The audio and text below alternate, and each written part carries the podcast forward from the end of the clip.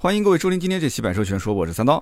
今天呢是二月十三号，大年初二。今天这期节目呢也正好就是在初二这一天的下午录制的。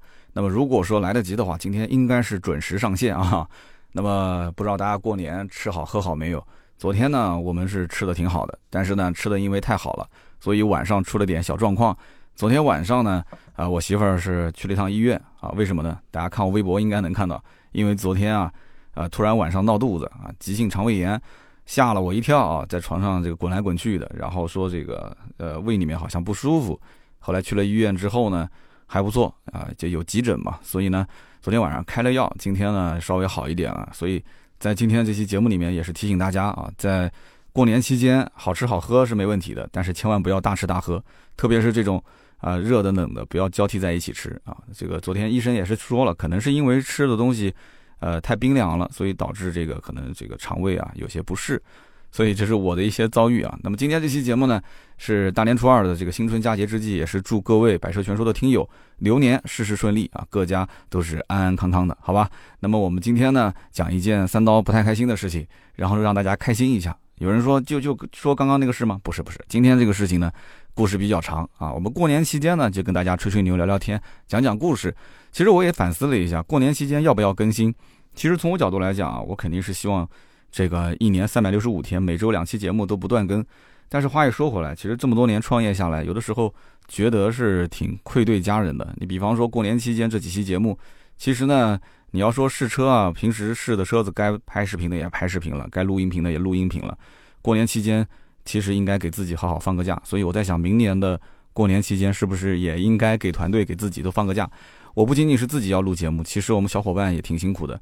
那么录完的节目呢，我们也有团队的人要加班，在家里面去剪辑。那么也有我们的编辑也要在家里面帮我去发布。所以呢，这个不管是图文也好，还是视频也好，我觉得过年期间该停更就停更啊，也没必要就一定要一年三百六十五天就压着这几天天天更新。那么我们团队是二月九号开始放假的。那么换做任何一个人，只要一放假啊，其实心情都是挺好的啊。那么虽然我是老板，但是。我也希望放假，我也希望能够放空一下自己，然后在家里面陪陪老婆孩子啊，在家里面刷刷剧，对不对？最近在追这个《斗破苍穹》，真的很好看啊。然后呢，呃，谁知道就是最后几天的工作啊，然后到公司就发生了啊连续几件不太开心的事情。那么今天就跟大家说一说这几件事情呢，都跟车相关的啊。那么我在放假的前一周的有一个周末，我当时回公司办事。啊，我就发现这个写字楼的入口和出口的栏杆都是抬着的。那我的车子呢是一个包月车辆啊，写字楼呢我就租了一个停车位。那么入场他没有扫车牌，我就怕我这车子出这个停车场的时候可能会遇到麻烦，因为呢他没有登记，对不对？而且我们这个停车场很有意思，就是我曾经有一次是从呃我们的写字楼的外面的栏杆进来之后，我没有停到我的地下停车场的车位，我是停在路面的，结果出去的时候要收费。后来一问才知道，就是你必须要从外面的栏杆进来之后，再下地下停车场，让地下停车场的那个栏杆再读一次你的车牌号，然后你再从地下停车场出来之后，你再从外面的栏杆走，他才不会收费。哎呦，我的天，就竟然是这么麻烦，可能也是怕我们这些包月的车辆啊，去占了别人的临停车位。那么我们包月车辆不去占临停车位没关系。可是人家临停的车位去占我的包月车辆的车位，你说这个事情该怎么说？今天主要说的就是这件事啊！我相信很多的一些听友应该也是遇到过车位被人占，或者说是可能临时停车占了别人车位的事情。你听一听三刀的这个遭遇，你就知道是怎么回事了啊！那么当时那一天呢，我是包月车辆，我当时就跟这个保安就说了一下，我说你这个没有扫我的车牌号，那么一会儿我要出来的话，你你到时候别拦我啊，就是因为我是包月的嘛。那保安师傅说这两天都不来，这两天就是因为这个车牌照的系统它崩溃掉了，那么正在修复当中，所以呢，周末的这两天都是当天出入都不扫车牌。那么到了周一正式上班的那一天，那天呢我是一样啊，扫了车牌了，进了公司了，然后把车停好。中午我要出门，结果出门的时候到了这个停车场的出口，一扫车牌提示我要交费。我当时我就问保安，我说保安师傅，你这包月车辆为什么还要交费呢？那保安说：“我也没办法，说这两天系统出故障了，对吧？”我说：“我知道啊，就周末那两天不都是栏杆一直抬着的吗？你出故障了，你修复归修复，就我包月车辆你让交费，这肯定是不对的，是吧？”那这个保安师傅说：“我也没办法，所以你得先把钱给交了，然后你再去找物业退钱。”我当时一想，这个你你自己的系统出故障，你如果没有修复好的话，你就继续把栏杆抬着；如果你修复好的话，你就应该是恢复成原来的样子。你为什么还要先收我的钱，然后再让我业主自己去找物业，再让物业去退钱？这样操作很麻烦，而且这些麻烦的事情都是我们来操作，而不是你物业自己去操作。但是呢，怎么说呢？保安师傅你也没办法去为难他，因为毕竟他也不是去操作系统的人。我跟他当时说了两句，他解决不了，我就打电话给物业。然后物业的这个说法跟他是一样的，说当时的这个数据啊被清零了，然后系统重装之后，这两天是在陆陆续续的啊重新找我们之前登记的包月车辆的数据再往里面去填，所以会出现这样的情况。那我也能理解，也没问题，对吧？所以中午呢就把我给放行了。放行之后呢，我就跟这个物业我还不放心，又追了一个电话，我说麻烦你帮我把我的两台车的车牌号都录入进去，因为我每天都会进进出出。呃，好几次，那么就不要再出现这样的一个情况了。当时物业也说了，说没问题啊，你的车牌号是多少，还跟我核对了一下啊，帮我还录入进来了。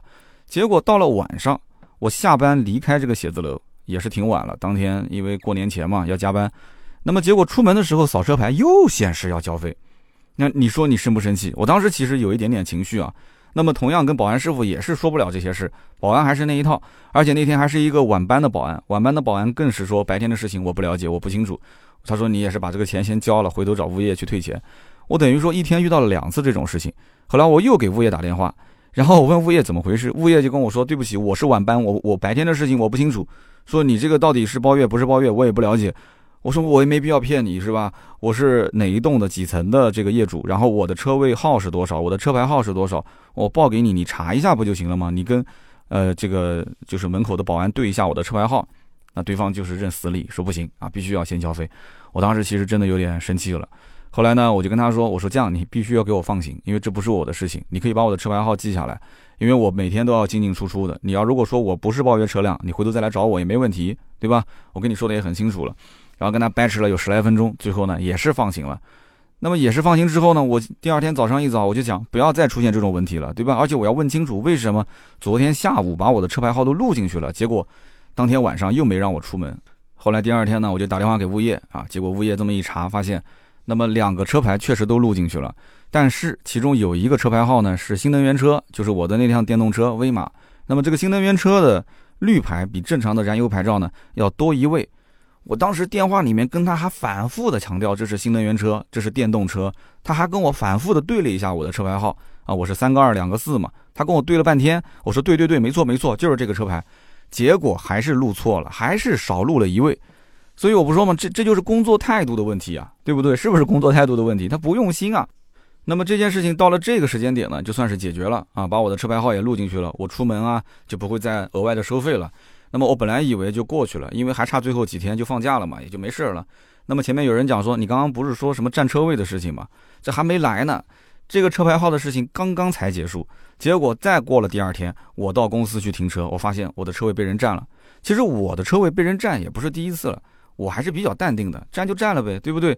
车子的前挡玻璃下面有电话号码，我一般的情况下呢，都是我会先打个电话给这个哥们儿，我说，哎，哥们儿，你占了我车位了，尽快过来挪一下。绝大多数的人都知道自己是会占别人车位，他其实知道，他不是不知道，那么他也会客客气气的说，哎，不好意思，不好意思，兄弟，我就是临时停一下，我马上过来就挪走。那么他占了我的车位，我怎么办呢？因为我的这个地下停车场的位置呢，呃，周围都是企业主，就是我们那一片啊，基本上都是业主先选。一般的员工的话都是在负二层，老板一般都在负一层。那么大家呢，时间久了互相都认识，所以我的斜对面和我的车位的左侧这两个位置都是我非常好的兄弟啊，以前都在一层楼里面，现在还有一个是跟我就是隔壁办公的邻居，所以我一般都会先停在我的朋友的车位上，然后呢，我就给我的朋友发条微信或者打个电话，我就跟他说，哎，兄弟，我的车位被占了啊，然后我停在你的位置上，一会儿呢你来的时候停在我的车位上就可以了。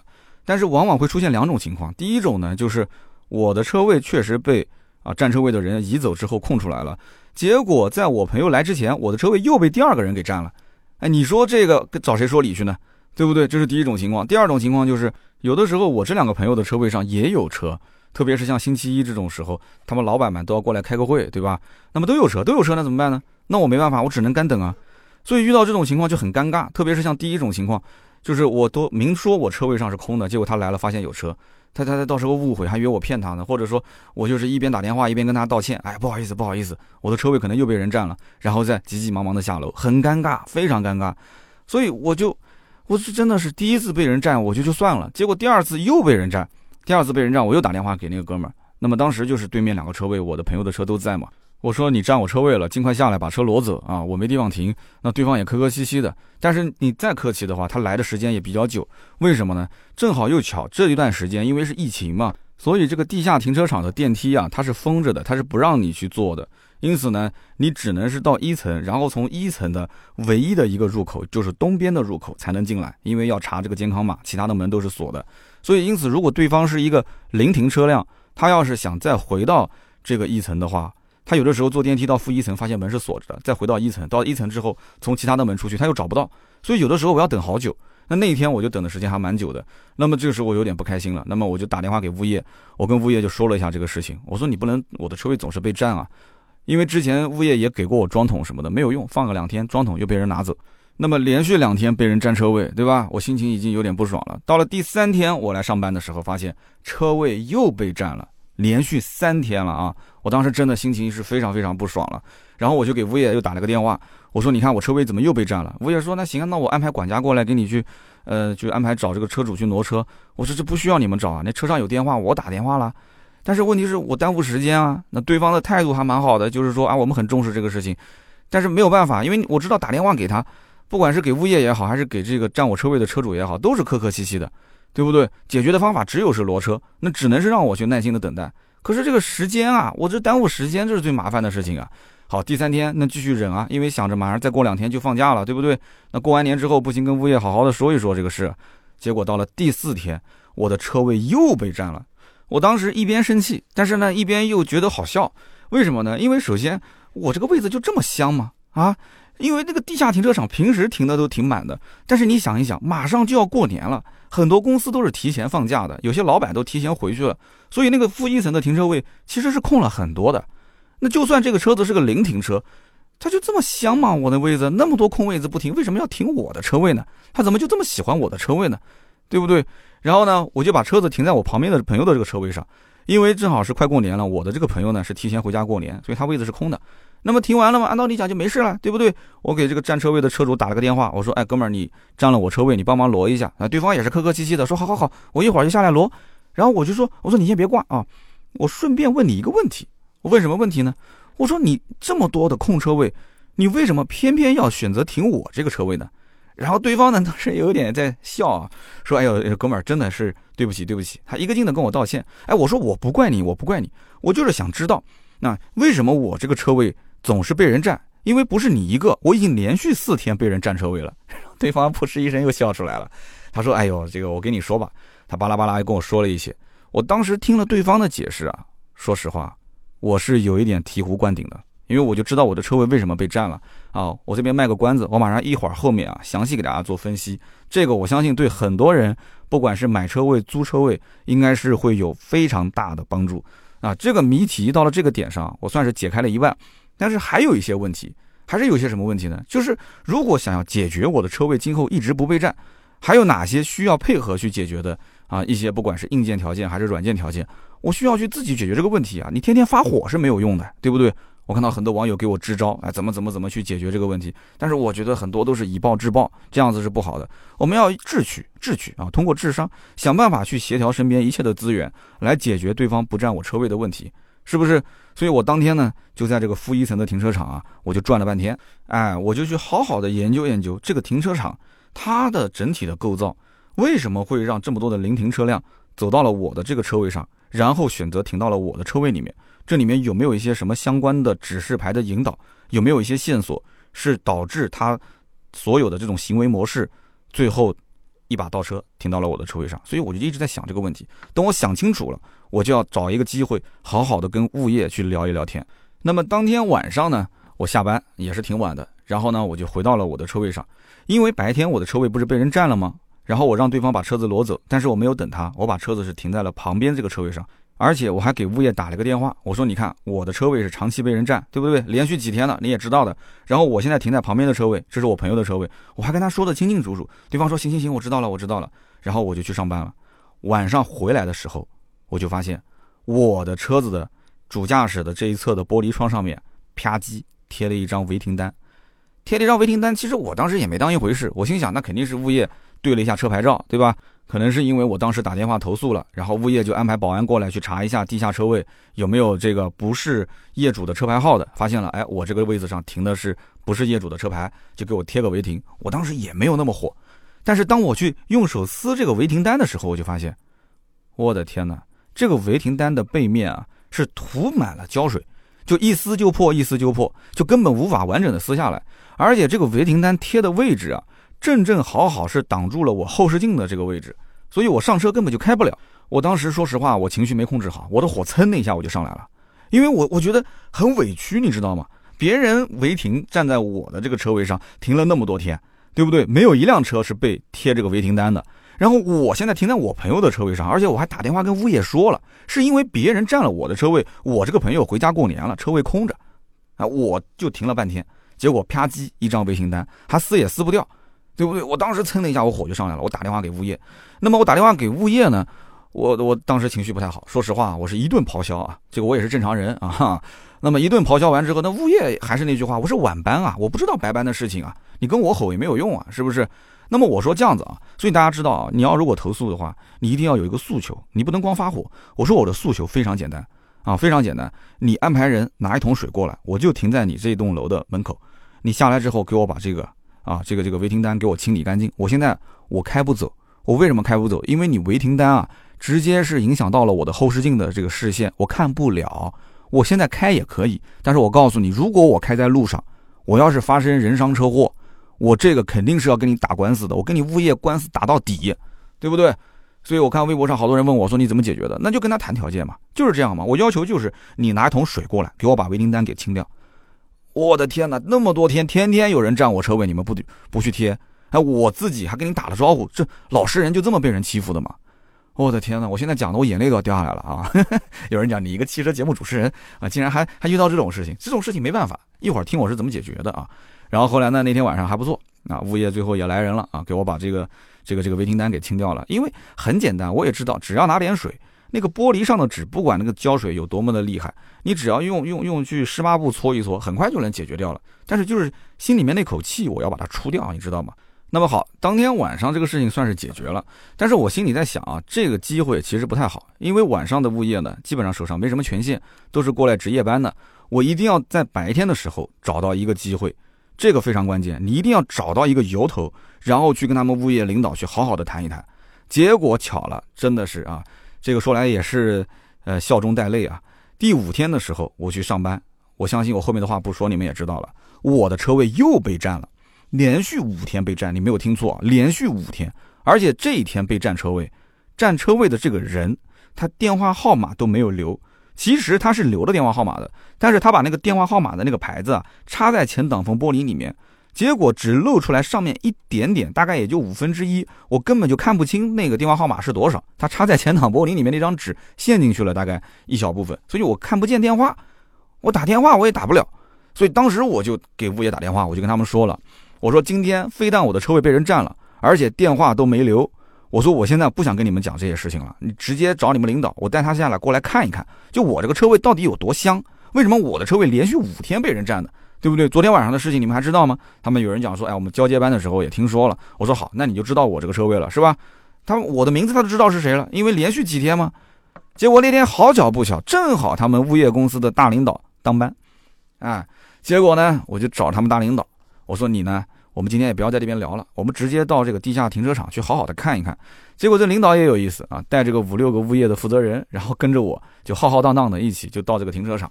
那么到了这个地下停车场呢，我就跟他好好的说了说我对于为什么我的车位总是被占我的一些分析。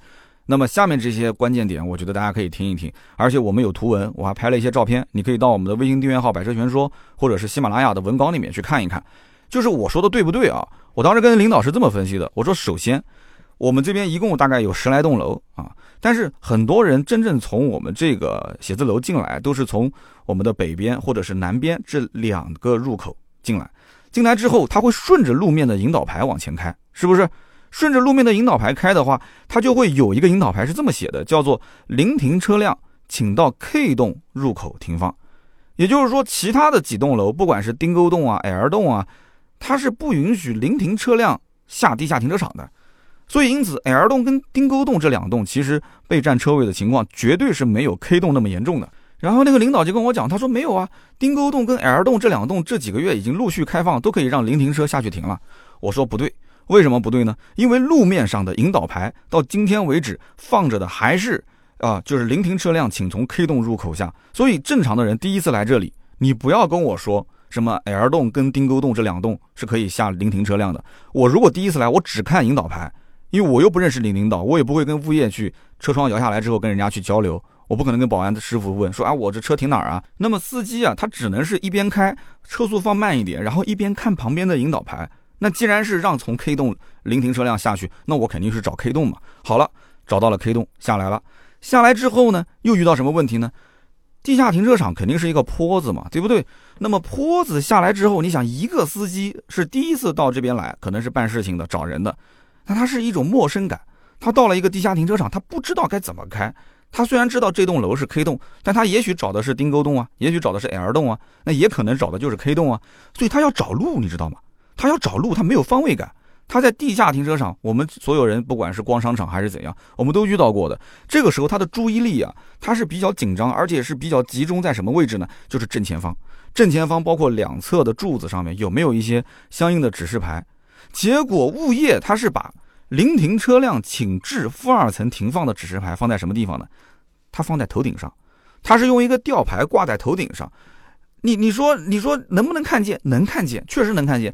但是你想，我一个。比较紧张，第一次来这里停车的人，我肯定是见我最前方或者是侧面最大的那个字，我的视线里面看的永远是最显眼的那个字。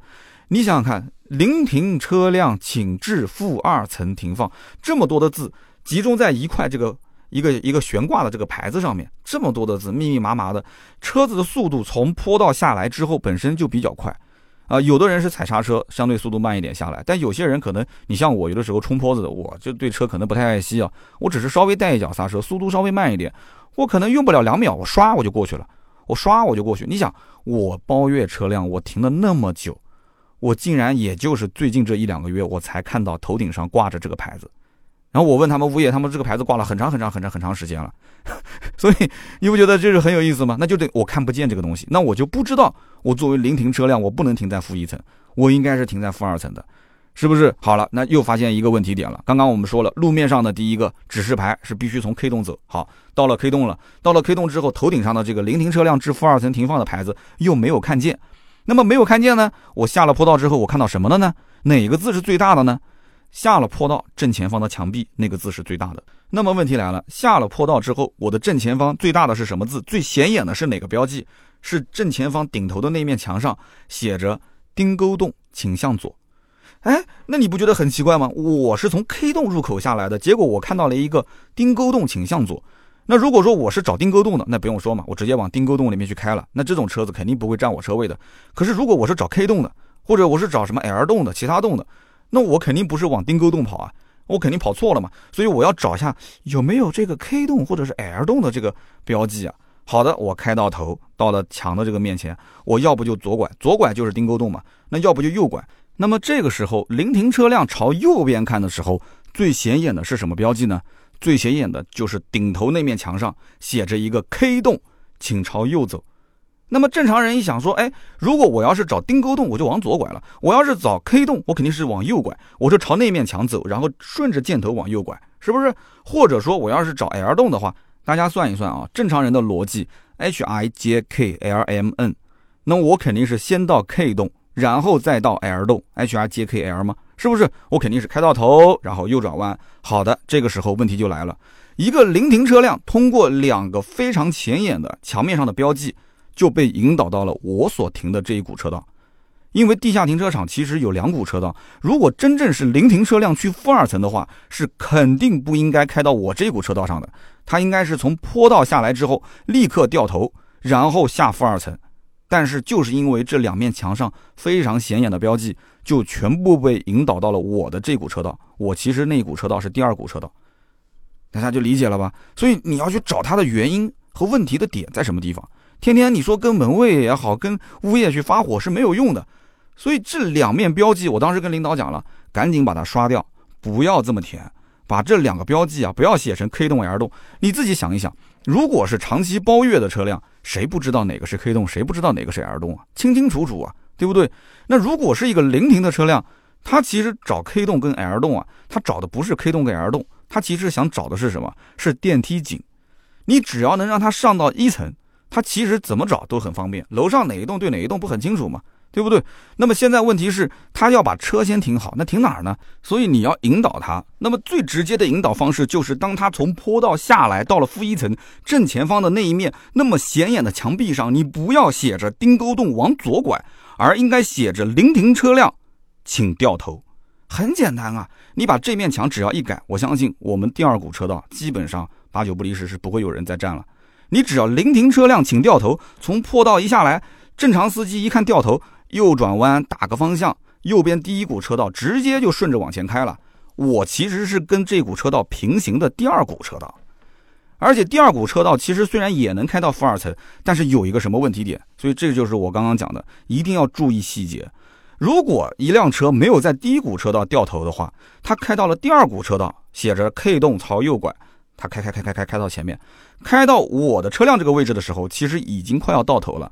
这个时候他会发现两个问题，第一个问题，他的正前方的墙壁上写着两个大字“出口”。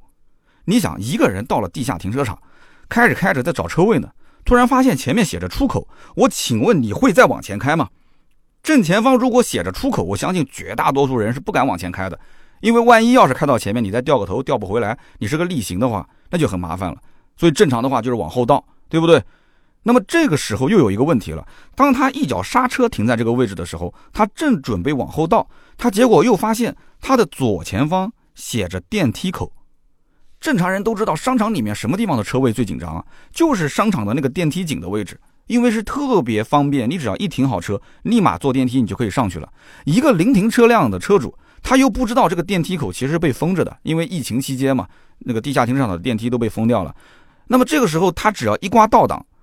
他发现后面的车位都是空的，他不就顺势把车给倒进来了吗？而且好巧不巧，你们想一想，正常一辆车的车长是多少？四米六到五米之间，对不对？他一个倒档，哪个车位最好停啊？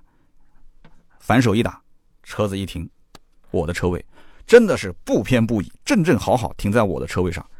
哎呦，我的天哪！这就是那天为什么我打电话，还记得吗？第四天我打电话给那个占车位的人，我说：“哎，兄弟，你不要挂电话，你就告诉我为什么你要占我的车位。”那我的车位就那么香吗？你知道电话那头的哥们是怎么说的吗？他说：“其实也不是什么你的车位有多香，是因为我刚好停在那边，我找不到路了。然后呢，我就挂了个倒档。然后我觉得你的车位比较好停，所以我当时就一把方向，我就停在你的车位里面了。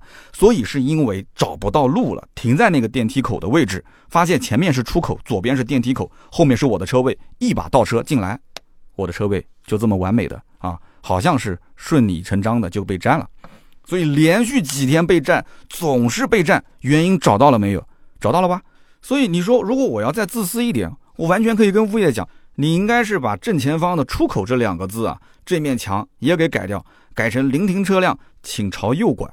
这样的话，别人在那边找车位的时候，发现哦，还有一个指示的这个牌子是临停车辆往右，那我就不用在那边踩刹车了，他就正常往前开，然后再往右拐，就顺势又把它引导到了第一股车道，就是我们刚刚前面说掉头的那个车道，再往前开一点点，他就找到了地下停车场的负二层。所以呢，思来想去啊，这就是我对于地下停车场那一天总结下来的几个点。那么还不错啊，这个领导呢，感觉也挺负责任的，当时说，哎，我都我都听着呢，我也都记下来了。然后跟下面的这些负责人也都说了，说这个马上过完年啊，因为最后两天就就放假了嘛，说过完年回来我们就赶紧处理这个事情。说实话，态度真的是这个物业态度都非常的好，但是呢，之前我反映了也不止一次。其实我说实话，早年也提过建议，但是我没有注意到那面墙上的这个什么丁沟洞、K 洞的标记。我当时提的建议就是，你不要把牌子挂在头顶上，而是应该立一个跟人差不多高的这种铁牌子啊，是在正前方。然后呢，去引导大家，就是在每一个节点啊，包括需要拐弯、需要掉头的节点，去看到之后，根据指示来走，但是物业从来就把我的话当放屁啊，没有听过我讲的这个建议啊。那么这一次终于找到了大领导，那么我自己也反思了一下，我跟大领导也讲，我说这个事情呢，其实也有我一部分的责任。为什么呢？因为我每天来公司呢，相对比较晚啊，就是我是中午到公司的，我是晚来晚走。那么大家都下班了，我还要再加一会儿班，所以晚上相对晚一点。那么就中午来的晚的时候，就导致车位总是被占。如果我要是早上七点多钟、八点钟到公司的话，那别人还没上班，我的车都已经停好了，那自然车位就不会被占了。是不是？所以总结了这么多问题之后，我应该讲给物业提供的解决方案是非常的清晰了，对吧？把坡道下面那面墙能不能改一下啊？改成一个可以掉头到负二层停放。然后呢，在右侧边啊顶头的那个 K 洞的那面墙上，能不能也改一下？不要写一个 K 洞，对不对？也能写一个临停车辆请朝右拐到头，然后再右拐。然后呢，在顶头的那个出口的位置，那你要能再改一下，那就最完美了，是不是？而且。这里面那么多根柱子，其实也都可以利用起来，在每一根柱子上面也给上这个临停车辆的引导的箭头，就一定要让临停车辆一直处于一个有方向感的这种状态。这样的话呢，它相对来讲会比较有安全感，而且它也愿意去跟着这个指示牌到负二层去停放。那么，其实我个人感觉啊，现在绝大多数的车主素质还是比较高的，人家临时过来办个事情，有的时候呢，他也不是说恶意的要去占你的车位。他如果前面放个电话号码，他可能真的是认为啊，他有这种侥幸心理，觉得说我上楼可能就办个事情，一个小时左右就下来。那么都已经到了中午十二点了，这个车主还没来停车，那可能他就是出门办事了。那不会说那么巧就一个小时回来，是吧？就算回来的话，打电话给我，那我就迅速的过来去挪个车嘛。有些人会有这样的一些心态，我觉得也可以理解。那如果说他是长期占你车位，一次提醒、两次提醒、三次提醒，总是这辆车这个车牌号，他恶意的去占的话。那我们就选择其他的方法去解决啊，我就不会今天说还要去想这个思路啊啊，为什么会有人呃总是顺着这个车道，然后到我的这个车位上去停车？那我们就用其他的方法去解决，对不对？那么以后我们再聊这种恶意占车位的事了。我们今天就聊一聊，我确实遇到了这个问题点。那么马上过完年，我来看看物业有什么表现。如果物业真的朝我说的这个方向去改进，对吧？比方说把墙壁改一下，然后再立一些比较显眼的警示牌，我回头跟大家再汇报一下这个问题是不是真的解决了。那么其实今天我们聊了这么多啊，有人觉得说好像有点划水啊，但是我个人觉得这件事情啊。还是比较有意义的，去跟大家进行分享。为什么呢？因为大家想一想啊，我们都是成年人，我们其实遇到问题的话，有的时候要冷静下来想一想，有没有根本的解决方法。因为发火是没有用的，发火只能表示你的能力解决不了眼前的这个问题点。但是，但是还是该发火要发，你不要憋，因为这个火你憋在肚子里面啊，你你你你有的时候会憋出病来。你要把它发出来，发出来，但是你要注意分寸，啊，你要注意场合，你要把握好时机。你比方说。我刚刚前面处理的这方式，我到了第五天，我其实当时第四天的时候，我还没想明白这个事情。那么等我想明白的时候呢，我其实是想找一个机会，啊，找一个机会再去发火，而且找对的人、对的时间去发火。所以他们大领导正好在，所以我当时这么火，这么一发，哎，这叫做什么呢？叫表演性维权。你看那个短视频平台有一些这个维权主持人特别火，他为什么火啊？他其实就是属于表演性维权。其实说到底，很多问题正常去沟通都是能解决的啊！你到了像这种媒体层面的话，媒体介入不一定是好事，有的时候它是双刃剑。你看我有的时候经常会遇到有一些投诉，到最后媒体介入之后，那对方怎么讲？说那你当时不找媒体，我们其实可以坐下来谈的。那这个事情既然都已经闹成这个样子了，那我们 OK 啊？你不是用媒体来压我吗？那你就去起诉吧，对吧？我们打官司，大家知道打官司成本更高，打官司的话，最后法院怎么判，我们就怎么解决。那会遇到这种事情，最后僵着下不来台。但你如果说那个媒体真的是特别的厉害啊，影响力特别的大，那你要反思一下，他什么维权都接吗？他肯定是接那种能给他增加话题性、能增加曝光量、能增加粉丝量的这种维权，是不是？而且是一锤就能把对方锤的就喘不过气来的那种啊！就你确实在理，而对方不在理的。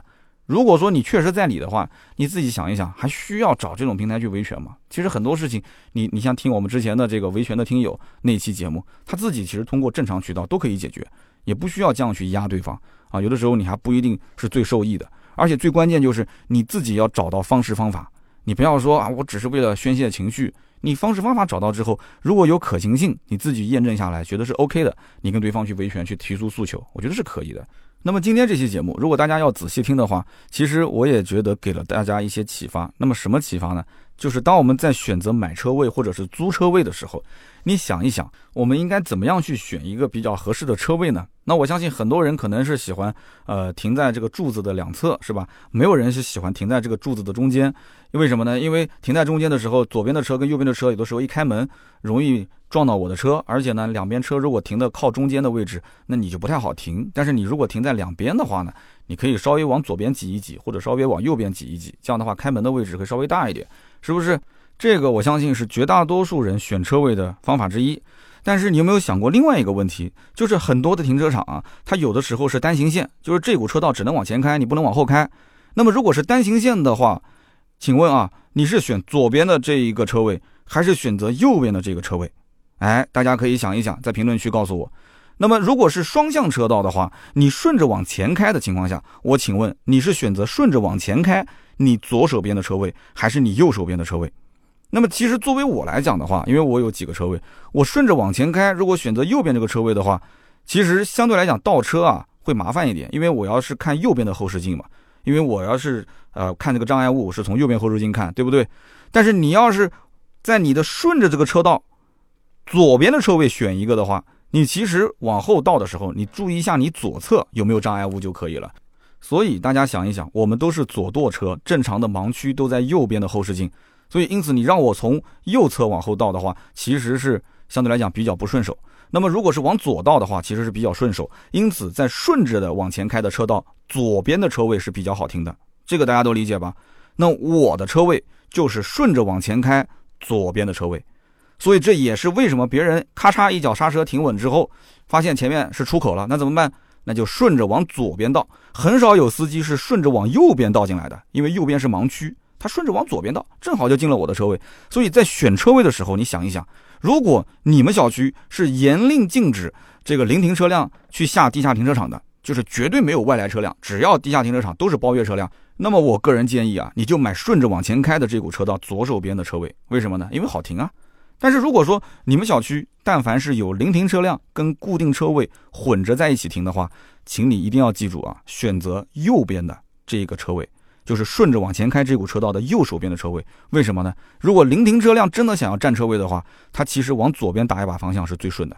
他想往右边打一把方向的话，怎么打？他得把车头往左边甩，他要甩出去之后，再往右打方向，屁股甩进来，甩进来之后呢？他有的时候因为右边的这个盲区比较大，他第一把没站好，然后再往前推一把，然后再倒一把进来，他基本上都要倒个两三把啊，很少有老司机说一把头停右边车位能直接停进去的，对不对？那你说我是老司机，我就是一把头，那你厉害了，那你厉害了，你不信你去试一试，对不对？所以右手边啊，真的顺着这个往前的车道，右手边啊，你如果是临停车辆多，你就选这个，虽然你稍微麻烦一点，但是一定会让你少很多被人占车位的机会。嗨，所以这都是一些小技巧、小干货。所以我觉得今天啊，我是用我的这些被浪费掉的时间啊，总结下来的经验，在节目里面分享给大家。我觉得在过年期间，大家闲聊一聊也挺有意思的，对吧？平时嘛，我们聊聊车；过年期间嘛，我们就聊聊事情。所以大家一定要记得啊，很多的老司机条件反射的，他是不愿意停顺向车道的这一侧的车位的，他是愿意停左边这个车位的。那么另外一方面呢？我把这个被占车位的事情发在微博上 哈，最近微博人气挺好的。然后呢，很多的粉丝也是给我建议，说你可以让物业在你的车位上放一个装桶啊，啊，虽然麻烦一点，但是呢，这个效果还是挺好的，就是你可以避免那些可能是无意之中占了你车位的这些临停车辆。但是说到这个桩桶，我就真的是无语了。之前呢，我的确也放过啊，我跟物业要了一个，虽然麻烦一点，我也坚持每天开车出来的时候呢，把车停下来，下车之后呢，再把桩桶往前移一下，站在我的车位的正中间。我放了一个星期，结果我的车位上的桩桶被人拿走了。你说我跟谁去说理去呢？对不对？那我的桩桶被人拿了，说明什么呢？就说明别人的车位也被占了，他受不了了，所以就临时拿了一下我的桩桶啊。那么还有人说，那不就可以在地上装一个地锁不就行了吗？像那种感应式的地锁，其实也没有多少钱，百来块钱吧。但是你想想看，地下整个的停车场，它一个地锁都没有，就我一个人装，就我一个人装，是不是有点太做作了？而且这个地锁是要在地面打孔，这个本身这个地下停车场其实造的也挺好的啊，是一个环氧地平的停车场。那么物业他让不让你打孔，这也是个问题。所以那天我跟物业领导也聊了一下，那物业领导说，原本是准备给每一个车位都装一个地锁。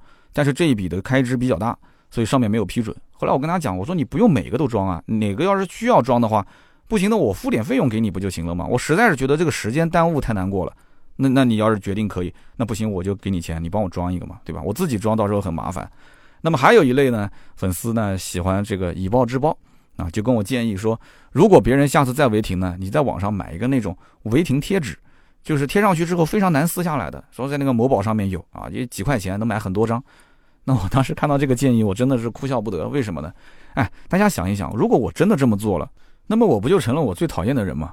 这是第一。第二个，这个也只是出一口气。他根本就没有解决这个问题，是不是？而且还很容易引发更大的矛盾。你想一想，别人占了你的车位，结果啪叽被贴了一张纸，那他其实心里清楚的，我是占了别人车位的。那谁贴了我纸呢？那不就是你这个车牌号的车主贴了吗？那你要真的遇到一些这种报复心更强的人，那你们俩对吧？冤冤相报何时了呢？最后倒霉的还是自己，根本问题没有解决，最后自己本来是有理的，反而变成没理了，是吧？所以我相信呢，大家呢也一定是遇到过这种停车的烦恼，对吧？那么当大家的车位如果被人占的时候，那有没有什么更好的处理方法？或者说呢，自己临时占别人的车位的时候，一般你如何跟别人去沟通？那么过年期间啊，我相信很多的一些好朋友也是走亲访友啊，难免要可能到老小区、到一个新小区临时停一下别人的车位。那么大家遇到类似的这样的事情，也欢迎在我们的节目下方留言分享自己的故事。那么今天这一期呢，真的是讲了一个故事啊，讲的时间比较久了，感谢大家的收听和陪伴，听到最后都是老铁。那么留言互动也是对我节目最大的支持，我呢也会在每期节目的留言区抽取三位，赠送价值一百六十八元的芥末绿燃油添加剂一瓶。那么在上一期节目呢，我们没有抽奖，所以今天这一期呢，我们一共是抽两期节目的奖，就是二零二一年的十三期和十四期。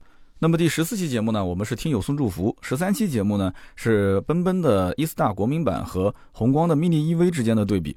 我们先看十三期的留言，其中一条呢叫做 OKAMI，他说燃油版的奔奔车主前来报道啊，我是三年前快下市的时候买了一台三万七。你要问我说这车哪里好，其实呢真心是一般般。一点四升的提速非常的肉，方向盘呢是感觉轻飘飘的，但是按照当时的价格来说是真的香。当时我也只有这么多的预算，所以我就买了这台车。城市代步呢，完全够用，好停好放。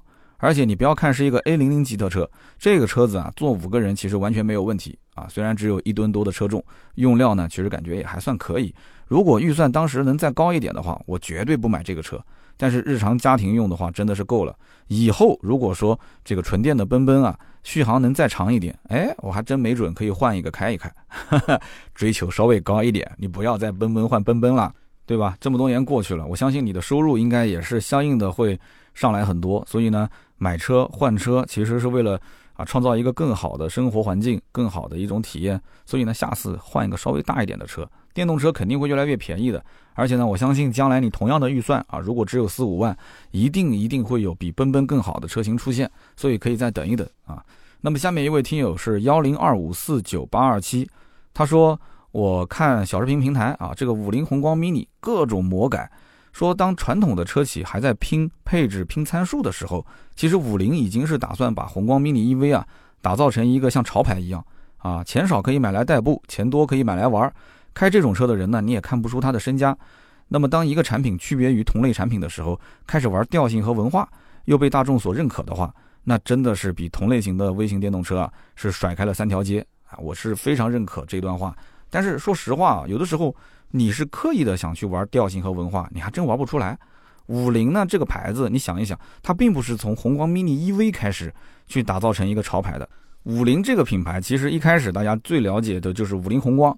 但是我相信绝大多数的人是不可能去买一个五菱宏光用来代步的，所以你可以想一想，宏光 mini EV 其实是身在了五菱这个本身就是超高人气的家族，然后同时它又具备了一些网红的素质，然后把前因后果加在一起，导致现在这个车卖的那么好。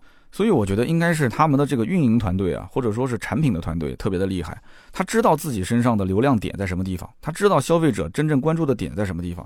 哎，结果把这些元素聚集在一起，那不火都难，是吧？那么下面一位听友呢，叫做浮生萧条，他说我是一四年第一次创业失败，然后呢，我借钱开始了第二次的创业，就是在这个时候开始听三刀的节目，我非常怀念三刀当时拿着录音笔啊，开着试驾车录节目的时候。很可惜啊，我的第二次创业又失败了，所以呢，我现在静下心来开始上班。去年呢，我这个心不太安分，又开始了新的创业。还好啊，在今年年底之前，我把所有欠的账全部都给还清了。三刀的节目呢，也是陪伴着我啊，是走遍了大半个中国。那么也是看到三刀一路以来的改变，我也为他感到高兴。那么当然也感谢我的老婆啊，是他的老婆啊，他的老婆对他的不离不弃。那么最近呢，正好是纠结这两款车到底应该怎么选，他也是觉得说这个价位的车型竞争会越来越激烈，非常纠结。我觉得其实不用纠结啊，如果是给老婆买车的话，就一定要听老婆的意见，你就不要太参与了，带老婆去试车。然后站在老婆的背后呢，给她去提供一些建设性的建议，就是你还是要去观察她到底喜欢哪款车，因为如果你家的太太她本身就一个人开啊，代步为主，平时在市区也没有太多的长途的需求，那你跟你的夫人也说清楚，你比方说选宏光 mini EV，这车的续航就很短啊，对不对？配置也很低啊，但是她就是喜欢这个 Q 门的造型，平时呢也就是几十公里，家里面也会有这个充电的条件，有私人车位，有充电桩，那我觉得没问题啊，就宏光 mini EV 呗。但是你媳妇儿如果说她相应的可能使用频率更高一些，而且呢，她对于这个动力呀，她对于空间啊各方面都会有一些要求的话，我觉得在试车过程中你就可以相应的引导一下，就是说，你看这个啊，奔奔的 E-Star 国民版这个车型，它其实动力更好啊，空间更大。那么至于外观啊、内饰啊，你看你媳妇儿是怎么去评价的啊？如果她完全不感冒的话，你就不要逼着她去买这个车了。不行就再等一等啊！后期这个价位的车型应该会越来越多，还是听老婆为主，好吧？毕竟是给她买车，但是一定一定要有车位能装充电桩，要不然的话充电真的是很头疼的一个事情。好的，那么这是十三期节目的三位听友，下面呢我们看一下十四期节目。十四期呢是听友送祝福，我们也看到了，除了发语音来的这些小伙伴，也有一些可能是不太好意思发录音的，但是呢他们也想通过节目来送祝福的。我看到有一位叫幺三八七幺三八 RZEU 这位听友，他说我是一九七六年春节前结束了学徒期，成为了一个正式的司机。我的天，一九七六年，我当时一看到这一条这评论的时候，我就觉得这个应该是个老大哥，甚至我要喊伯伯了啊。他说我的师傅是抗美援朝的老汽车班班长。他说我师傅当年让我在车库上面写一副春联，现在呢我就把我当年写的这一副春联。呃，送给奔波在路上的专职司机们，祝大家新春快乐。这副春联是这么写的：前后左右条条路，东南西北处处家，横批是乐在其中啊，非常好。他说今年呢，呃，我六十六岁了，不知道和我同龄的听友多不多。几年间，这个节目一直陪伴着我，谢谢三刀，祝三刀新年快乐，也谢谢这一位，我真的真的是不能喊老大哥了，谢谢这一位伯伯了啊，六十六比我的父亲岁数还要大，谢谢你啊，我的听友当中。有一些可能年长一些的听友，我知道有，但是呢，呃，大家可能不太爱留言，因为像我父亲的那种年龄啊，他们有的时候打字啊，可能一个是老花眼，二一个呢不太会用拼音，所以能打出这么多字，我觉得也是不容易了。非常感谢你支持我的节目 啊！那么作为一个晚辈，有的时候我节目当中啊，开开车啊什么的，我希望见谅，希望见谅。我那个开车，呃，不是你那个开车，你应该能听懂我这个开车是什么开车，希望见谅啊。那么。下面一位听友叫做 JUN 幺二三幺，他说我是四川达州的啊，我也听到了这个祝福语音，有我们达州的老乡。我是从叮叮叨叨开始听，一直听到现在的，那么七七都不落。在北京工作，从职场的小白经历了不少的坎坷，那么现在稍微有点起色。目前呢是四年的老款的秦 EV 车主，那么在四年的时间当中，三刀的节目一直陪着我度过上班下班拥堵的北五环。我在跑步啊洗漱的时候呢，也在听节目。我喜欢像三刀这样哎老朋友一样的聊天，絮絮叨叨的这种风格。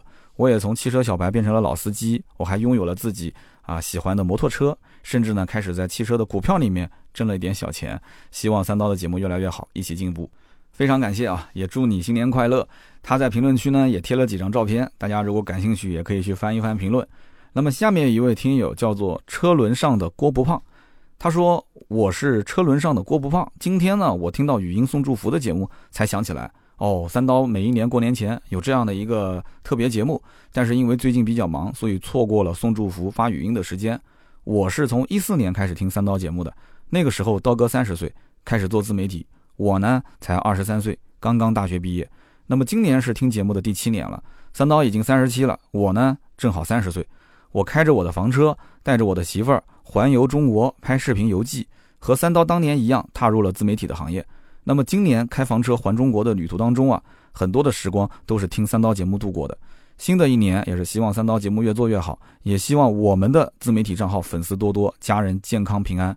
我觉得真的是有必要帮他推广一下，因为他的视频我也在看啊，在 B 站啊，在其他的视频平台都能看见他的 B 站的 ID 就叫做车轮上的郭不胖，郭就是那个姓氏的郭，车轮上的郭不胖，大家可以给他强势关注一波啊！我相信啊，在我们的听友当中，其实想做自媒体创业的人还挺多的。我最近也是在。呃，筹划着，其实想分享一些自己的心得，但是没有什么地方可以发表，因为文章这个东西啊，其实说白了，写长文已经没什么人看了。但是呢，微博，我现在发现有一种，就是说，呃，你只有死忠粉丝才能看你的文章。有的时候呢，倒不是说真的一定要收费，因为这种死忠粉、铁粉，呃，微博上叫真爱粉，他是需要付费包月或者是包年才能看的。有的时候我的文章如果完全免费放到网站上，第一个呢，就有很多人不理解的，他看了之后会喷你。他会说：“哎呀，这个不行，那个不好。”那么还有一些人呢，他其实想从你这里获得更多的一些思考，但是呢，嗯，考虑到我的整体的对外的一些栏目的调性，你比方说我是汽车节目主持人，我不能聊一些其他的生活上的事情啊。所以后来我就觉得微博的这个渠道真的是非常不错。我最近也是在策划，我想写一些我对于生活中啊，包括我工作中的一些思考，包括你像这一位兄弟，我相信我以后写的文章你应该是特别想看。就比方说做自媒体创业当中的一些遇到的问题点，我是怎么思考的？长视频应该怎么做啊？虽然我的长视频做的也不是特别的好，但是我毕竟是踩过很多的坑啊，我从坑里面也爬起来过，也有过起色，我多少知道一些。而且很多事情不是说我做不好，而是没有精力去做。人总归是能把精力放在一个点上，然后上升到一个高度就非常不错了。你能在多个点上开花。那这个我觉得不是一个人的力量能做到的。你像我们百车全说，我有音频，我有视频，我有直播，我有图文，都是原创。然 后每周的更新，每一年的更新量那么大。啊，之前视频还不止一档节目，虽然做的不是特别那个啥，但是现在我把所有的视频节目全部砍掉，只留了一档，而且对外输出全部叫做百车全说。所以大家应该看到了，对吧？在我们的小视频平台抖音上面，百车全说的账号，最近有没有人发现啊？之前所有的老视频全部给屏蔽掉了。然后开始进行新视频的更新，瞬间涨粉啊！最近虽然不是像那些大网红暴涨，但是也涨了快将近十万粉了，对吧？所以我们现在百车全说的抖音账号已经四十多万粉丝了。那我自己的抖音账号也不太多，五十多万，但是眼瞅着百车全说的账号要超我的账号的粉丝量了，我还是很开心的，对不对？那么另外就是长视频，我们在其他平台也在更新。大家共同进步。但是今年如果想做自媒体创业的人，真的是强烈建议大家可以关注关注我的微博，我会后期经常跟大家分享一下我的心得。我希望大家共同进步啊！甭管说你是兼职去做，还是想啊全职创业都可以。你像这一位车轮上的郭不胖，他应该就是全职创业了，要不然你不可能一年到头 都是在全国各地自驾游，是吧？也希望你的日子越过越好啊，事业成功，那么爱情也是顺顺利利的。好的，那么以上的六位听友尽快可以跟盾牌联系。那么盾牌的微信号是四六四幺五二五四，那么跟他呢把快递地址沟通一下，然后我们在年后给大家发这个快递啊，价值一百六十八元的芥末绿燃油添加剂一瓶。还是感谢各位啊，收听到最后的最后都是老铁，也不要忘了给我留言支持一下，留言互动是对我最大的支持。我们下周三的节目继续聊，下周的节目其实我已经录好了。下周三的节目呢，我是请到了一位特斯拉 Model Y 的车主，他也是一位律师，所以提前预告一下，下期节目不仅仅你可以听到他是怎么从从啊，比亚迪的汉一直选到理想 ONE，然后选到未来的 ES 六，再选到了 Model Y，最后刷卡买了 Model Y，然后在装充电桩的过程中也是遇到了物业不让他装，他是怎么去沟通、怎么去解决的，以及在用车过程中遇到的一些问题点。我们在下期节目当中呢，会以访谈的形式，呃，给大家播出，录了将近一个小时。而且这一位律师在南京应该说名气还是蛮大的，真的是很有名的一个律师。所以呢，大家有什么问题，在我们的节目下方，是下一期节目啊，不是这一期，下一期节目下方法律的问题，你可以留言，我会督促他过来，没事跟大家互动互动的。好的，那么今天这期节目就到这里，我们下周三见，拜拜。